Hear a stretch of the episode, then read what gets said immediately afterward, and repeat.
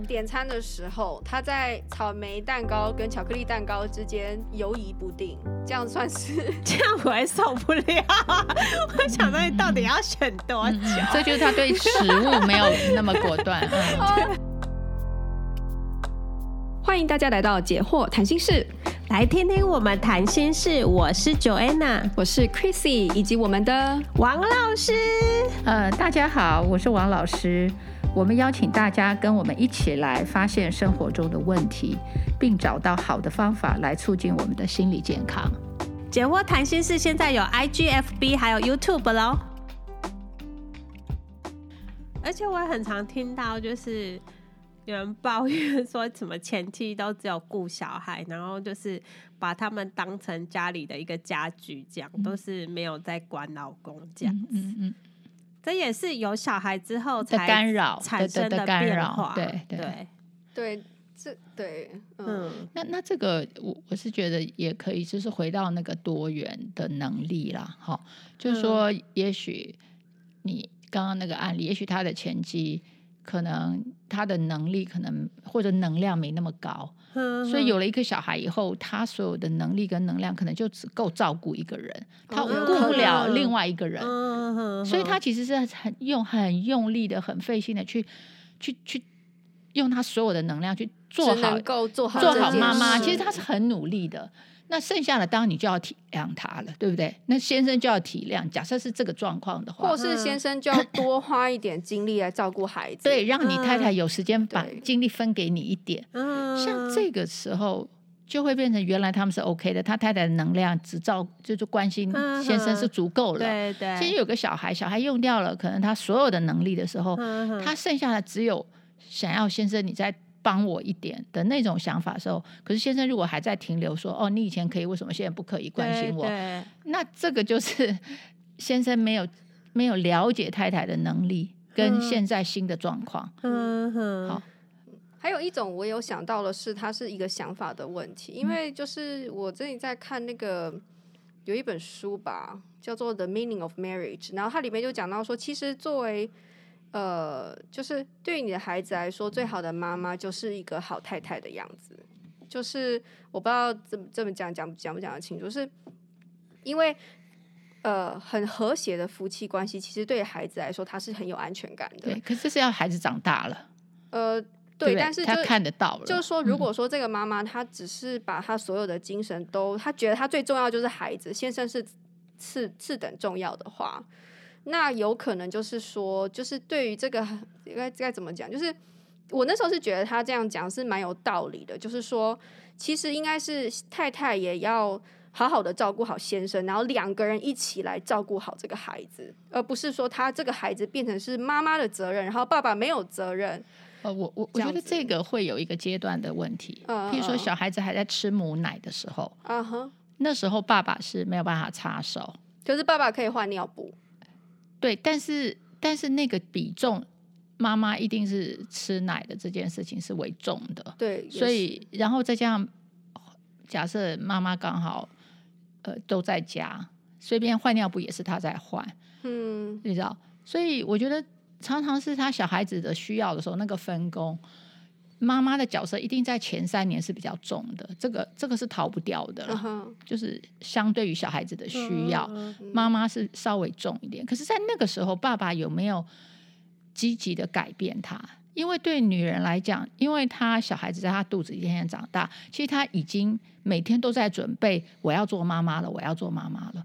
可是相对那个爸爸，因为小孩不在他肚子里，所以他有没有感受到说那个那个进行式，就是我要做爸爸了，我要做爸爸了。然后那妈妈通常是经过那个痛苦的生产，一生下来之后，其实妈妈整个就变了。我说那个变是说，她知道我的。任务终于开始了，所以他的那个心情是有个转折的，uh huh. 就是说现在这个小孩是在全世界最需要我的一个人。这个是必要的，因为他不能说我生下来不理他。对任何一个母亲，她都会想，这是对我来讲，这小孩这么无助，只要我一餐没有喂他，他可能就会死掉。嗯、或者说我只要我不小心压着他，他就会窒息的。抱的方式不对，有可能对睡觉的时候我不小心压他，就会死的。所以是小孩子非常脆弱。所以做母亲的时候，其实他那时候是兢兢业业，因为他希望这个小生命。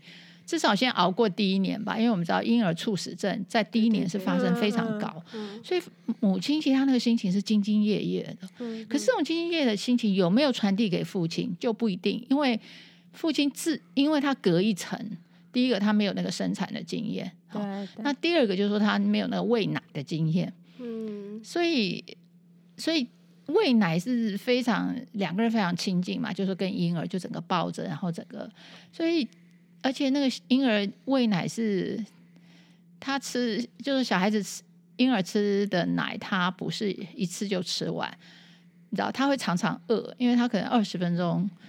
就吸一次，然后他可能维持四十分钟，然后再再又要再吸二十分钟，所以在这么频繁的这种频率里面，那个母亲的对婴儿的那个照顾是呃分分秒秒都在进行，好那个转折。可是父亲他没有办法参与这么深的时候，然后父亲可能说啊，那我就多赚点钱啊，或者怎么，他反而更往外走的时候，呃，那个父亲要参与做家事。真的，我觉得是要经过一个 transformation 啊。对，哦，那那 transformation 谁给谁教他？太太要教，可是太太会来不及教，因为她太忙了，一生出来她就照，而且不要忘记，就是假设她的自然产，不管怎么产，她都有伤口，对，所以她前面那三十天，就是在坐月子的时候，她其实一方面在她的伤口有很痛的，所以她自己是很不舒服的。可是这个小孩又要吸她的奶，然后又要。就是让他其实没有办法好好睡，因为他每四十分钟就会被叫起来喂一次奶，所以他太太根本就顾不了，嗯、所以太太是需要别人帮她坐月子，嗯、就是说我好好照顾小孩的需要，那你们其他我的三餐来帮我来帮我。对，坐月子中心有一种服务，就是他会帮你把奶一次挤出来，然后他们会帮你喂。就是放在奶瓶里喂，嗯、就是然后如果你想睡，就让你。但是你知道这个这个在理论上是有一个所谓的呃英文叫做呃 nipple confusion，就说乳头的混淆，哦、因为人的母亲的乳头跟那个塑胶的乳头吸法是不一样的。你知道吸母亲的乳头，小孩子的嘴巴要张到最大最大。哦，oh. 然后整个就他不能去吸他的乳头本身，他必须是用舌头去去舔，但是他整个嘴巴是要整个涵盖在整个的乳头，他才吸得到。对，整个乳晕上面。嗯嗯。Uh, uh. 可是他吸奶嘴的那个 rubber 的那个东西，塑胶的时候，他是只吸那个尖尖那一点。所以当小孩子在这两个东西 switch 的时候，母亲的乳头有时候会被他咬伤。哦，所以所以当小孩子在吸母奶的时候，你不要给他奶瓶去让他 confused，因为奶瓶好吸，因为它简小小的，对。可是母奶不好吸，因为它嘴巴张到最大。哦，母奶才因为母奶才会出来，然后他才吸得住。然后这是做了母亲才知道的细节啊，真难怪我常常听到很多妈妈就说她的乳头被咬，对对，咬到流血，咬到流血，甚至有会断掉的，咬到。天哪！所以原来是这个，是这个，原来是这个东西。所以所以这是 nipple confusion 哈。所以就是说，你一旦让小孩吸了奶奶瓶，他回不去。哦，所以这样母亲，因为吸母奶的好处，当然就是说跟母亲还有一个 contact，你知道那种吸的那种康，就是说那个，哈哈，对，所以现在就是说，如果你真的是要用，就是把它吸出来那种，有没有？那那对小孩来讲，再吸母亲，他又要适应一次，常常两个都会哭。嗯，对对对，你知道母亲因为痛哭，小孩子因为吸不到饿哭。嗯，对我以前就是这样，就一起哭，跟小孩一起哭。对，刚开始的时候，对，就痛到，然后他也吸不到，然后就两个人在那边挣扎，到最后有些母亲就放弃了，就是我不要喂母奶了。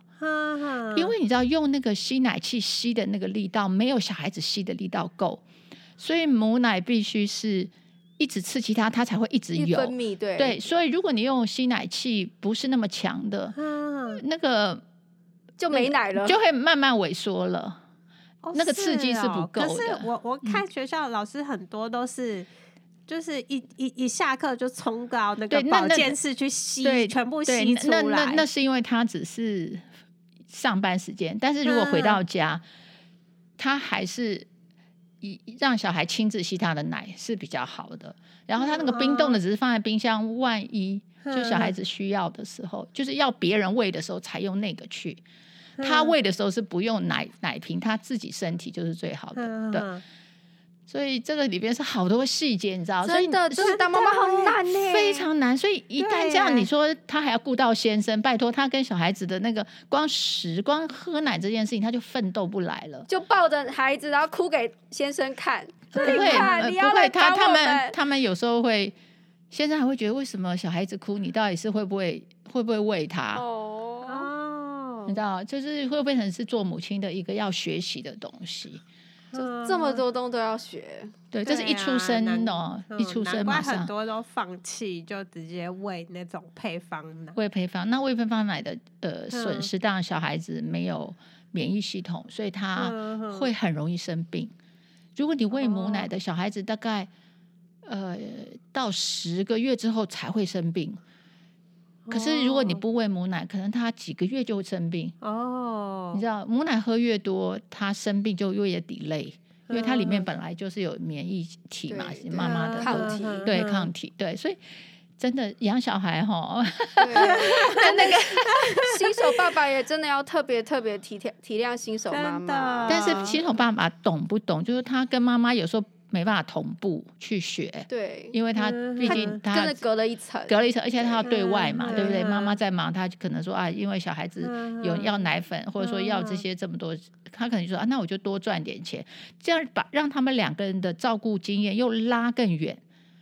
对对对，所以所以你说好，那做一个太太要以先生为重的这一件事情，其实要。过了这段时间，他必须对，必须，必须度过这段，必须要度过这个比较算是很重要，对孩子而言安全或者是说照顾很重要的时间。对，那那那这个时间，呃，就是先生什么时候开始进来转衔，哈，加入这个抚养，对不对？哈，嗯，那这个也要很刻意了。对不对？因为他已经习惯，比如他前面也许一年他已经习惯都是妈妈为主的，嗯、然后等到两岁三岁，他会想啊，妈妈照顾那么好，我也习惯我外面比如说多煎菜或者什么，嗯、他要再回来说我来加一点照顾小孩，嗯、那那个转型就是夫妻都要去努力，嗯、好，所以真正的婚姻还是两个人就是真的有爱之后，愿意为他们的挑战去协调，对对对对对对，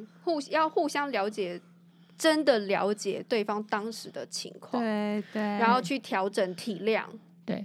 还有就是说，有时候还需要知识，因为有时候太太累到她也讲不出话来，其实她有时候也没有时间告诉老公到底发生什么。嗯，他有时候累到真的是就是就狂就是睡觉抢时间睡觉，嗯，或者是呃就是身上的疼痛，或者他甚至很需要别人帮忙。嗯哼，对，所以他这边会要求了，会要求先生了。对，那结果先生这边还在想说，你怎么不来照顾我？为什么？那是反相反方向。所以很多妈妈有产后忧郁，嗯，光是小孩就够他忧郁。嗯，对，对啊，我。老师说的没有错，我觉得就是，特别是我刚才听到那一段，就是妈妈的不容易哦，这个部分我是完全我同意的，这样对，是是，对对，所以所以这个是婚姻的漫长，就是在这里，然后那个漫长的人生里面有这么多挑战，那两个人怎么样互相的为共同的呃目标啊去努力，两个人，而且要同时还要一起进步。我觉得最难的是在这里一起进步。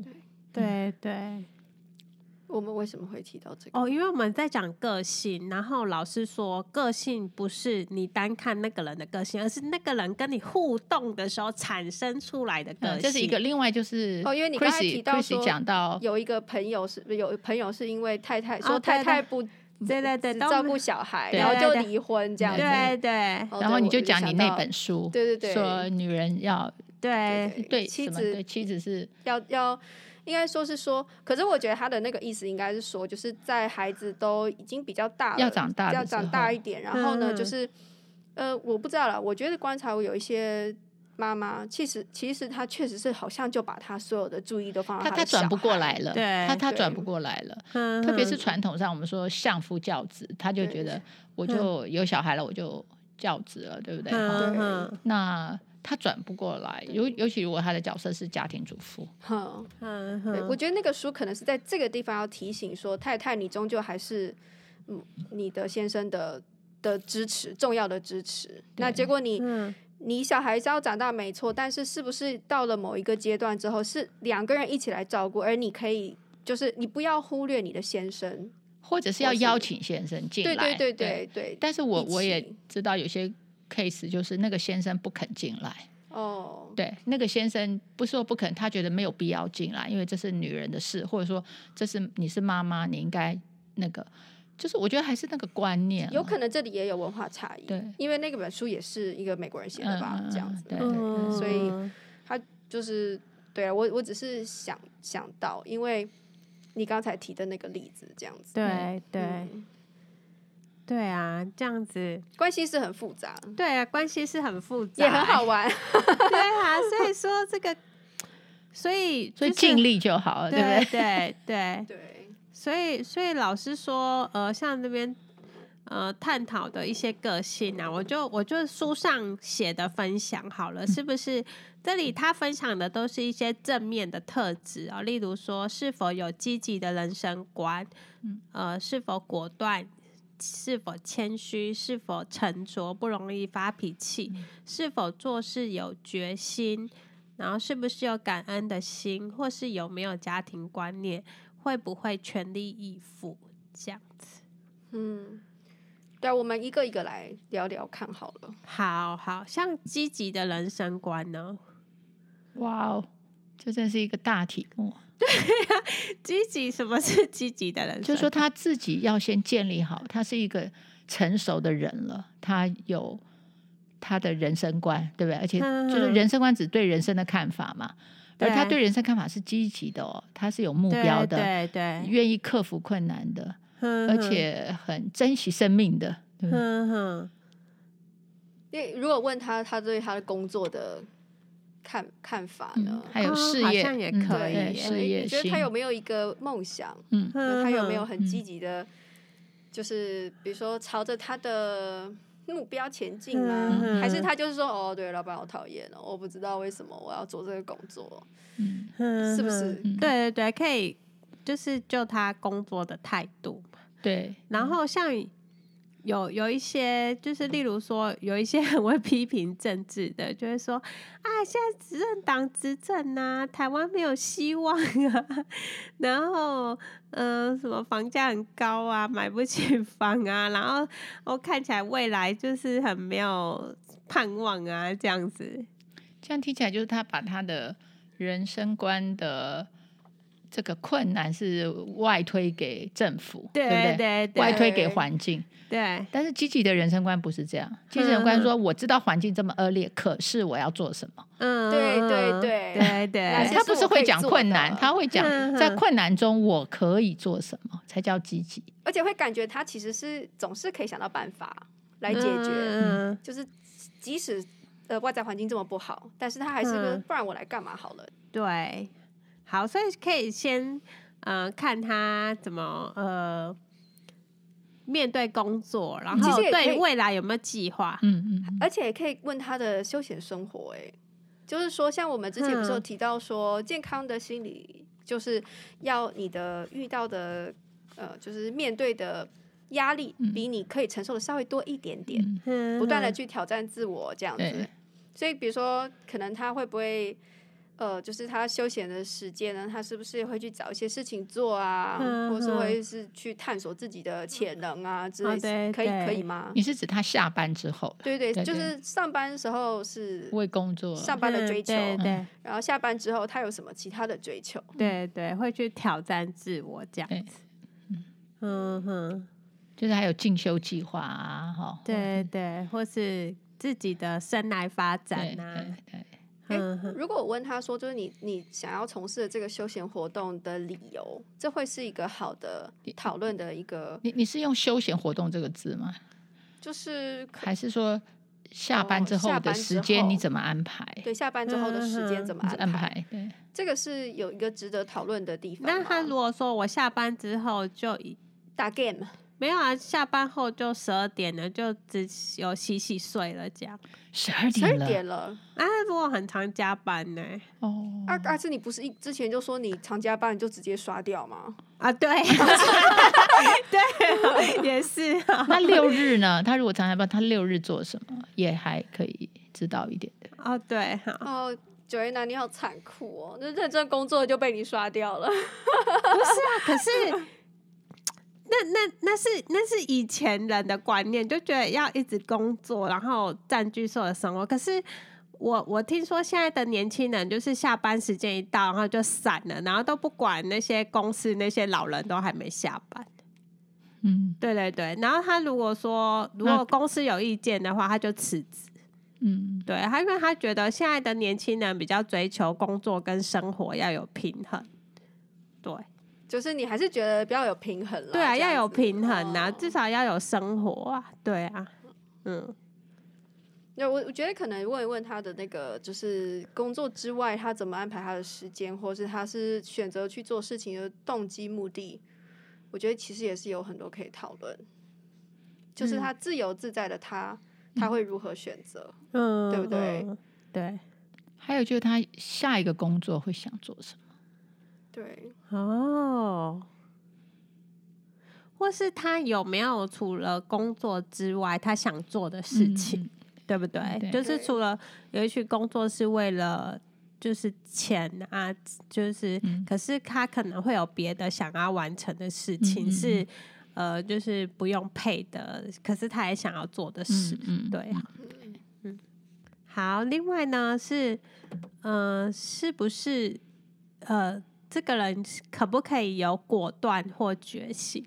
然后这个果断，我就马上 想到，我跟 Chrissy 说，这就是霸道总裁。霸道总裁 就是说果断，好像让人家觉得说，哎，都听我的就对了，是吗？是这样吗？其实我觉得果断这个不是很好，我就觉得对啊，要怎样子知道他是不是果断啊？那优柔寡断。对，优柔寡断。问他跟前女友的关系，问他跟前女友有没有优柔寡断，对吧？藕断丝连吗？我我觉得这个果断要 看用在什么事情上，因为你刚刚讲的说，讲的他是一个霸道的哦，表示说他的果断是用在人际关系了，而不是用在对事情，对不对？我们对事情的决定可以很果断，但在对人，你不能帮别人做决定，那个叫果断。这叫不尊重，对，那就你就会觉得霸道。所以他这边讲果断，恐怕是理性的意思嘛，哈，逻辑能力，他能够解决问题。哦，所以这里感觉是好的，好的，果断是。可以很快速的解决问题。对对，嗯，就是点餐的时候，他在草莓蛋糕跟巧克力蛋糕之间犹疑不定，这样算是 这样我还受不了。我想到你到底要选多久？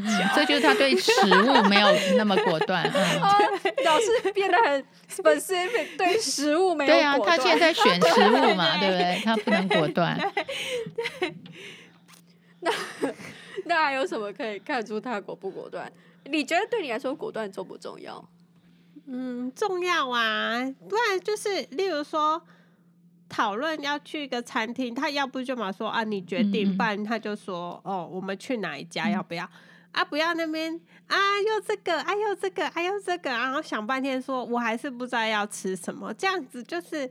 就是不能下决定。对啊，就觉得这样很啰里啰嗦这样子啊。那这样他在工作上是怎么样决定事情呢？对啊，还是他就听命而已，对不对？别人叫他做什么就做什么。对啊，他可是也有一种人哦，其实我很欣赏这种人，就是他话很少，然后他做决定做很慢，可是因为他会把事情想得非常仔细啊，他会想是你想很久很久之后，然后他就会做一个，你就是之后。就会知道这个决定非常好。我我其实很欣赏这种人呢。你是说他把整个就是下一步、下一步、下一步，其实都已经想到了，对，像围棋这样，全部一整盘全部都想清楚了之后，他才做决定。但是在这之前，他很慢。啊、哦，我知道，而且嗯根据那个事情的困难度，他会就是你需要思考的时间就不同，需要收集的资讯也不一样多嘛。嗯嗯、所以就看这当然草莓牛奶或者是巧克力牛奶这个事情就。但但是有些事情我会觉得说，我也不喜欢一个人很冲动就马上做决定。嗯，果断跟速度没有关系。啊、哦，果断不是越越快就是越果断，果断是不回头的意思啊。不回不，好好马不吃回头草，是这样。果断就是说我做了决定就是决定了。哦，他不会说啊，做一个啊，我我明天我明天又反悔了啊，昨天的不算，不是这样啊，对对对，果断是能做决定的意思，是能做决定的意思，对，不会选了 A，但心里过几天又变 B，就是选了红玫瑰，但心里又想着白玫瑰这样子，对对。哦，就果断他能说服自己，当他前面先考量很多因素，所以果断不见得要快，但是他是那如果一直后，所以后一直后悔的人。算就是不果断吗？后悔哦，就做了这个工作哦，我不喜欢这个工作，我做错决定了，跟我想的不一样。对啊，我就想要离职，选另外一家公司。后悔的人是冲动的结果，因为他做了一个错的决定才后悔。哦，但是那个不果断是说他还可以犹豫的，就说他他没有要后悔，呃，怎么说？他想去改变那个后悔，对吧？嗯他他不要去改变那个后悔，比如说他选 A，他想到哦，好像有些缺点，然后他就要改到 B 嘛，所以他要避免 A 的决定的后悔。对对。哦，这样是不是好像让我想到有些人就是人生重要决定的时候，他不想决定，他说就会说你帮我选择啊，对对，然后最后就说都怪你，都是你啊，都是你帮我选的，这样这叫推脱责任。对对对，推脱责任。对，有的人是说啊，就是不愿意负起自己的责任。这都我爸叫我念这个科系的，嗯嗯，对，这样对，所以这个这个就是也让我想到这个。对，他就那他就是说，他做决定的时候，他可能没有很充分的想了以后，他就了做了一个决定，而对于这个决定的呃现象，他不能接受是他自己的错，他怪到别人。嗯哼。所以就是变成他不能面对他所做的决定、嗯、决定的结果，嗯，哦、但是一个果断的人是说他愿意承受那个结果，对对，我很果断，我 OK，我知道我会吃多少亏，没问题，我已经算好了，嗯、我就是要这样，因为这样做有什么什么什么原因，这样，他就是很果断，嗯嗯，愿意面对负起那个责任，对对，哦，好，一个成熟的人，成熟的 人是这样子。在这边呢，我们想要提醒大家一下哦，就是不管呢你是在 Podcast 平台上面听呢，还是你是在 YouTube 上面收听我们的节目，如果你觉得这个内容还不错的话，请记得要帮我们按赞哦，而且可以的话就是帮我们多多分享，这样就可以让我们的内容呢让更多的人都能够听到。所以有空的话就记得按赞哦，还有订阅。对，因为我们今天的时间，所以就先聊到这边。那，我们接下来的内容，大家请继续期待哦。下次见哦，下次见，拜拜，拜拜。拜拜。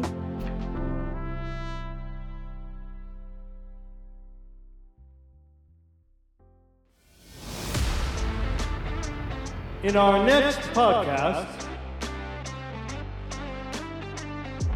有一个既定标准，就是我们不能 complain 这样。你们一定要很有爱心，一定要都 always smile。对，可能他以前对老师就有所不满，现在又听到一个 一个案例，说哦，果然。